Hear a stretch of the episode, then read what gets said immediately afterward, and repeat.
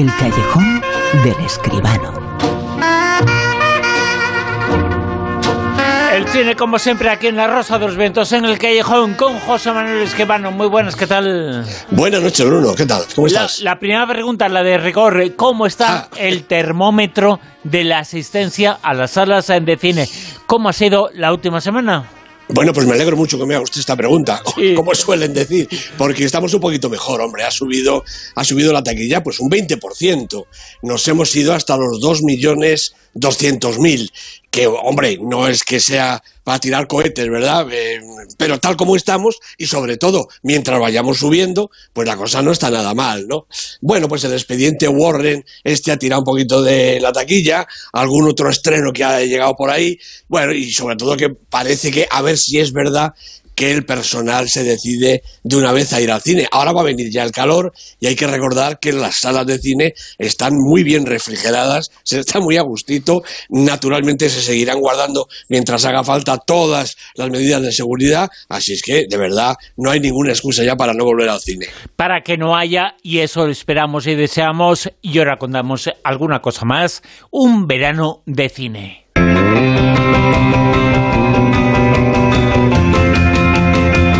Tendremos eh, desde luego y lo tendremos eh, gracias a la información que semana a semana nos ofrece aquí José Manuel Esquivano que, eh, bueno, finaliza aquí esta temporada, llega el verano, llega el calor, pero hablando de cine en un año, bueno, este muy importante, toda esta temporada muy importante porque las salas de cine se han visto muy afectadas por lo que está ocurriendo en el mundo, por lo que ha ocurrido, no hace falta decirlo, pero ya lo dijimos en la pasada temporada, al finalizar el cine había sido muy importante porque había sido un refugio para la gente, aunque sobre todo el pasado año, muy vinculado el mundo del cine a las eh, pequeñas eh, pantallas. Ha cambiado el mundo del cine durante este tiempo, ¿eh? Es verdad, es verdad, mucho. Hombre, nos hemos acostumbrado a ver el cine en casa, las eh, plataformas de pago están apostando fuerte, fuerte, y bueno, pues tendremos que hacer el esfuerzo de recuperar la asistencia a las salas, que esa es la verdadera esencia del cine, Bruno. Yo, en fin, el cine, mira, donde sea, en las salas, en la tele, hasta en el móvil se puede ver las películas, pero ¿cuál es, cuál es su, su escenario, mm, digamos que favorito, original, auténtico, pues la gran sala de cine. La gran sala a la que salimos de casa y nos vamos a ir al cine. Eso es lo que hay que hacer, creo yo, ¿eh? Las salas de cine, desde luego, lo llevas diciendo aquí año tras año. Hoy que finaliza esta temporada contigo en el Callejón, José Manuel Esquivano, se viene por delante además un verano de cine con muchísimos y llamativos estrenos. Hombre, pues sí, mira, ya que no vamos a estar, eh, te voy a contar más o menos cómo, cómo van a venir estas eh, próximas semanas. Una decena de peliculitas tenemos aquí. El próximo fin de semana, el día 2 de julio, llega a nuestras pantallas Fast and Furious 9.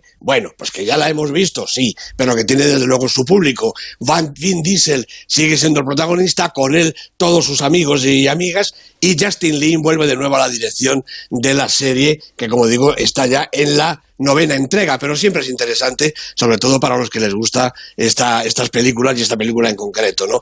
Una semana después, el 9 de julio, llegará el gran estreno español que todo el mundo espera, o por lo menos casi todo el mundo. A todo tren, Destino Asturias, de Santiago Segura, protagonizada por Santiago Segura y por un elenco de actores realmente sensacionales. Leo Harlem, Florentino Fernández, David Guapo, ¿eh? no se puede pedir más realmente. bueno, una buena película llega a la semana siguiente, el 16 de julio. Lo que pasa es que es coreana, ¿qué le vamos a hacer? La mujer que escapó de On Sang-ho, el mismo director de La Cámara de Claire en otro país, esta película no es mayoritaria, no es como la de Segura, pero realmente es una estupenda película, como la que tendremos al fin de semana siguiente, el 20 23 de julio, una canción irlandesa de John Patrick Stanley con Emily Blunt, Jamie Dornan, Christopher Walken, una película desde luego muy recomendable. Y para terminar eh, julio, yo creo que otra película taquillera, taquillera, si la gente no va a ir a ver esta peli, yo ya no sé qué pensar. Tiempo, la nueva película de terror, el nuevo thriller de terror de M. Night Shyamalan con Elisa Scanlon Island, Rufus Sewell y Gael García Bernal. Una película de verdad, de verdad, de verdad para que la gente vaya al cine. Bueno, llega agosto. El día 6 de agosto se estrena otra película española que lo explica todo en el título, Donde caben dos. Es la nueva película de Paco Caballero y la protagoniza Ernesto Alterio, Raúl Arevalo, Ana Castillo, Pilar Castro, Álvaro Cervantes, Verónica Echegui, Mique Esparvé, Ricardo Gómez. Es decir, donde caben dos, cabe todo el mundo. Hmm. Esperemos que los espectadores también. Una semana después, el 13 de agosto, Cuestión de Sangre, la película de Tom McCarthy, el director de Spotlight, recordemos, estupenda película, con Matt Damon y Abigail Breslin. El 20, vamos a acordarnos un poco de los chavalines, de los niños, 20 de agosto, el bebé jefazo, negocios de familia, la nueva aparición de este bebé, que ya no es tan bebé, porque naturalmente ha pasado el tiempo, la dirige Tom McGrath, igual que la primera, eh, el bebé jefazo 1, y también toda la serie de Madagascar, una película seguro que entretenida y divertida. Y el 27 de agosto, para terminar eh, estos dos eh, meses de vacaciones de asueto, una película española que yo creo que hay que ir a ver. La vida era eso, de David Martín de los Santos, con Ana Castillo, Ramón Barea y la gran Petra Martínez, película por la que Petra Martínez está recibiendo homenajes en todas partes donde se presenta la película y donde se estrena, entre otras cosas, en el Festival de Málaga. Petra Martínez, la gran diva, la gran señora de nuestro cine. Así se acaba agosto. Luego recordemos que vendrá June, la película de Villeneuve, y por supuesto, el día 10 de septiembre Madres Paralelas, la nueva película de Pedro Almodóvar. Otro motivo, creo yo, importante para volver a las salas la normalidad se vuelve también a las salas. Eso que deseamos eh, tanto que el futuro sea como el pasado. Pues los estrenos, los grandes estrenos eh, llegan también en este 2021. El 2020 hubo menos, desde luego, por lo menos en la gran pantalla, pero este 2021 vuelve todo un poco por donde estaba antes como tiene que ser. Yo creo que esto eh, tiene que recuperarse el cine, además de eso que tanto nos gusta, que es el arte, eh, la cultura, también es negocio, también es industria y naturalmente tiene que volver por donde solía. No tiene otra solución. La gran maquinaria del cine español, por supuesto, pero también mundial, se pone en marcha poquito a poco, perezosamente vuelve a entrar el engranaje en funcionamiento y yo creo que de aquí a muy poquitos meses tendremos una situación de absoluta normalidad como la que nos eh, muestra, bueno, no normalidad, eh, pero una película que vamos a comentar eh, va a ser la crítica esta noche en la última edición de esta temporada de El Callejón. La película se titula, se llama La vida de los demás. Ninguno de los ejecutados era inocente. ¿Acaso no entiende su situación? Esto no es por el pago, sino por tu despiste. ¿Quieres dejar de repetirlo? Ya me tiene bastante harta, ¿sabes? Me recuerda a mi padre. Cada vez que había algo que no quería contarme, en lugar de callarse, siempre me decía, ya hablaremos en otro momento. Nunca quise matar a nadie. ¿Cómo os conocisteis vosotros dos? Te he echado mucho de menos. Más de mil críticas, en mil comentarios, en mil auténticas lecciones sobre el mundo del cine nos ha ofrecido aquí en el Callejón José Manuel Esquivano en el Callejón en la sección hablando del séptimo arte por supuesto, habrá muchas más a partir del, mes de septiembre en el Callejón Esquivano con sus eh, críticas, eh, pero la última de esta temporada de este año es esta que nos eh, recuerdan el título a otras películas, pero pues es diferente, es la vida de los demás, no de los otros. Efectivamente, la vida de los otros hablaba de ese espionaje tremendo al que la Stasi sometía a los ciudadanos eh, alemanes. Esta es diferente. La vida de los demás es una película iraní de Muhammad Rasulov. La también, además de dirigido, la ha producido y la ha escrito él. La producción junto con Kabe Farnan y Fastad Pak. Y los protagonistas pues que me perdonen por la pronunciación, son Esan Miroisheini, Mohammad Balistegadán y Kabe Zangar. Bueno, eh, como tú dices, estamos al final de la temporada y llega el cine del verano, entonces tendríamos que despedirnos. Ha habido estrenos interesantes este, este fin de, pero quizá esta es la gran película, la película más interesante y también más impactante, yo diría que de los últimos estrenos. Bueno, La vida de los demás es otro aldabonazo de ese cine iraní perseguido y prohibido en su propio país y alabado unánimemente en el resto del mundo. Mohammad Rasulov, el director, ganó el Oso de Oro en el pasado Festival de Berlín, pero naturalmente no pudo ir a recogerlo porque está en libertad condicional, tuvo que ir su hija a recoger el, galardón por él.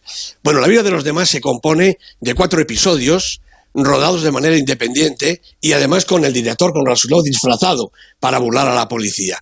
Están, bueno, levemente conectados narrativamente, pero muy cohesionados en cuanto a su temática, que es la pena de muerte, esa tragedia que sucede en Irán y la pena de muerte con la repercusión en los demás, los que rodean el desgraciado e insoportable acontecimiento. Bueno, el primer capítulo se titula El mal no existe, que es el título original de la película en, Irán, y retrata la vida de Hesmat, un hombre pues, de unos 40 años, sencillo padre de familia, que va y viene a sus asuntos eh, cotidianos pues con aparente normalidad. Vive bien y podría estar satisfecho si no fuera porque en el plano final descubrimos el terrible secreto que atraviesa su existencia. El segundo episodio, Ella dijo puedes hacerlo, se interna en un cuartel, tan espartano, tan frío, tan hermético como una cárcel. Allí los reclutas pasan la noche y al amanecer uno de ellos, como parte de su servicio militar, tiene que ejecutar a un reo. Muy fácil, solo tiene que dar una patada al taburete y dejar que el hombre cuelgue de la soga pero Puya, el soldado designado para ello, no se ve capaz de hacerlo. El tercer episodio se titula Cumpleaños y lo protagoniza Yabad, un joven soldado que tiene tres días de permiso y viaja hasta su pueblo para pasarlos con su novia, que celebra además su cumpleaños y piensa aprovechar eh, la fiesta para pedirle matrimonio. Pero se encuentra con que un amigo de los jóvenes ha fallecido en extrañas circunstancias y todos los planes de uno y de otra se vienen abajo. Y por último, el cuarto episodio, Bésame, cuenta el viaje de la joven Daria a casa de unos familiares, Baram y Zaman, un matrimonio mayor que viven de la apicultura y que la acogen de buena gana. La convivencia en el pueblo transcurre felizmente hasta que el secreto mejor guardado salta entre los tres, alterando su relación y modificando para siempre su existencia. Bueno, estas son las vidas de los demás, las de cuantos aparecen en la pantalla, y también las vidas de los que no vemos, porque lo que viene a decir Rasulov es que en un país en el que existe la pena de muerte, todos los ciudadanos resultan contaminados y en alguna manera corrompidos. El discurso es estremecedor. Los cuatro capítulos se desarrollan sin respiro. Todos contienen, junto al horror, un elemento de suspense que mantiene al espectador pegado a la butaca. Quizá el primero es el mejor, pero está sabiamente colocado al inicio para que comprendamos cómo es de oscura, de opresiva, la realidad que muestran los cuatro, por más que haya algún momento en que estemos tentados de olvidarlo, como seguro que les pasa a todos los que viven aparentemente alejados de tanta tragedia. En cualquier caso, Mohammad Rasulov ha compuesto un muy interesante mosaico de situaciones y personajes que nos apelan acerca de la responsabilidad moral, el peso de las leyes y la aspiración a la libertad del ciudadano en un Estado radicalmente autocrático. La vida de los demás, el comentario, la crítica de José Manuel Esquivano, el último comentario crítica de esta temporada en el Callejón eh, también va a ser el último de esta temporada Super 10. La lista que nos sitúa en el puesto número 10. Bueno, aquí está uno de nosotros, la película de Thomas Bizuja con Diane Lane, Kevin Costner, una pareja realmente formidable, cuatro semanas en la lista y bajando. Nueve. Bueno, pues ha recuperado un puestecito una joven prometedora. Me alegro mucho porque así llega a la semana 10. Es super 10 para despedir la temporada. Emerald Fennell es la directora, Carrie Mulligan, su espléndida protagonista. Puesto número 8. Cruella de Craig Gillespie con Emma Stone y Emma Thompson bajando de un puestecito en su cuarta semana. Puesto número 7. Bueno, pues es la película de la semana, una película de terror especial, yo creo que muy bien rodada, Un lugar tranquilo 2, mm, no sé si es mejor que la primera, habrá que verlo. John Krasinski ha vuelto a ser el director y Emily Blunt es la protagonista como en la primera ocasión. 6.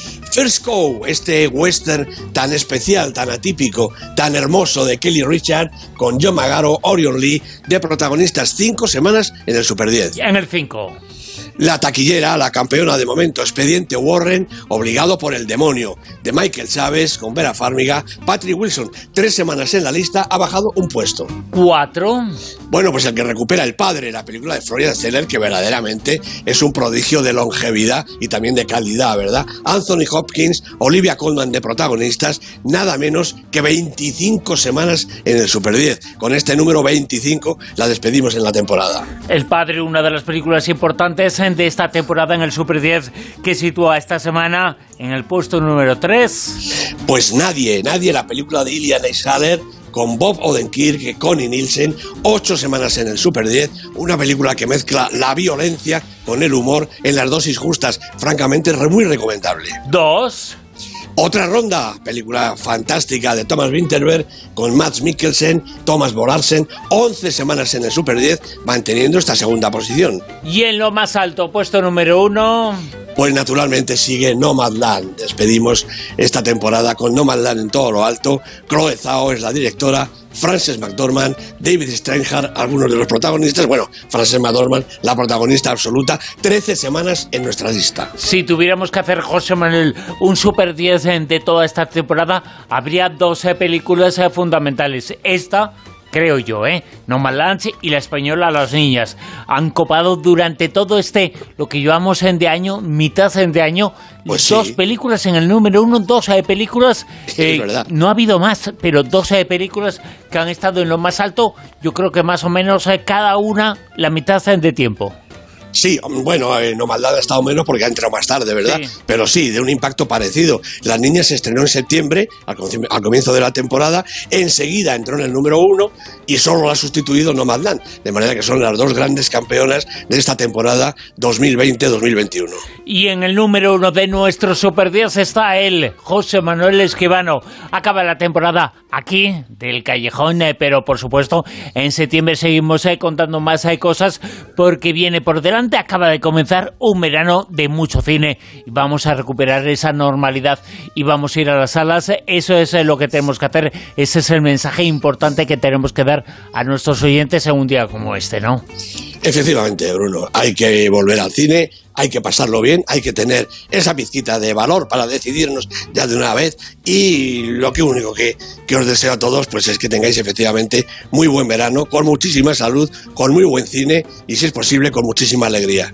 Y nosotros eh, te lo deseamos a ti, todos eh, Muchas nosotros gracias. y todos los oyentes. Eh, José Manuel Esquivano, mil gracias por una temporada, como siempre, como todas, fantástica. Esta temporada 2020-2021 que hoy finaliza contigo. Gracias, José Pues Manuel. no, gracias a ti Bruno y muchas gracias a todos los que nos escuchan. Un abrazo muy grande y hasta septiembre. Chao.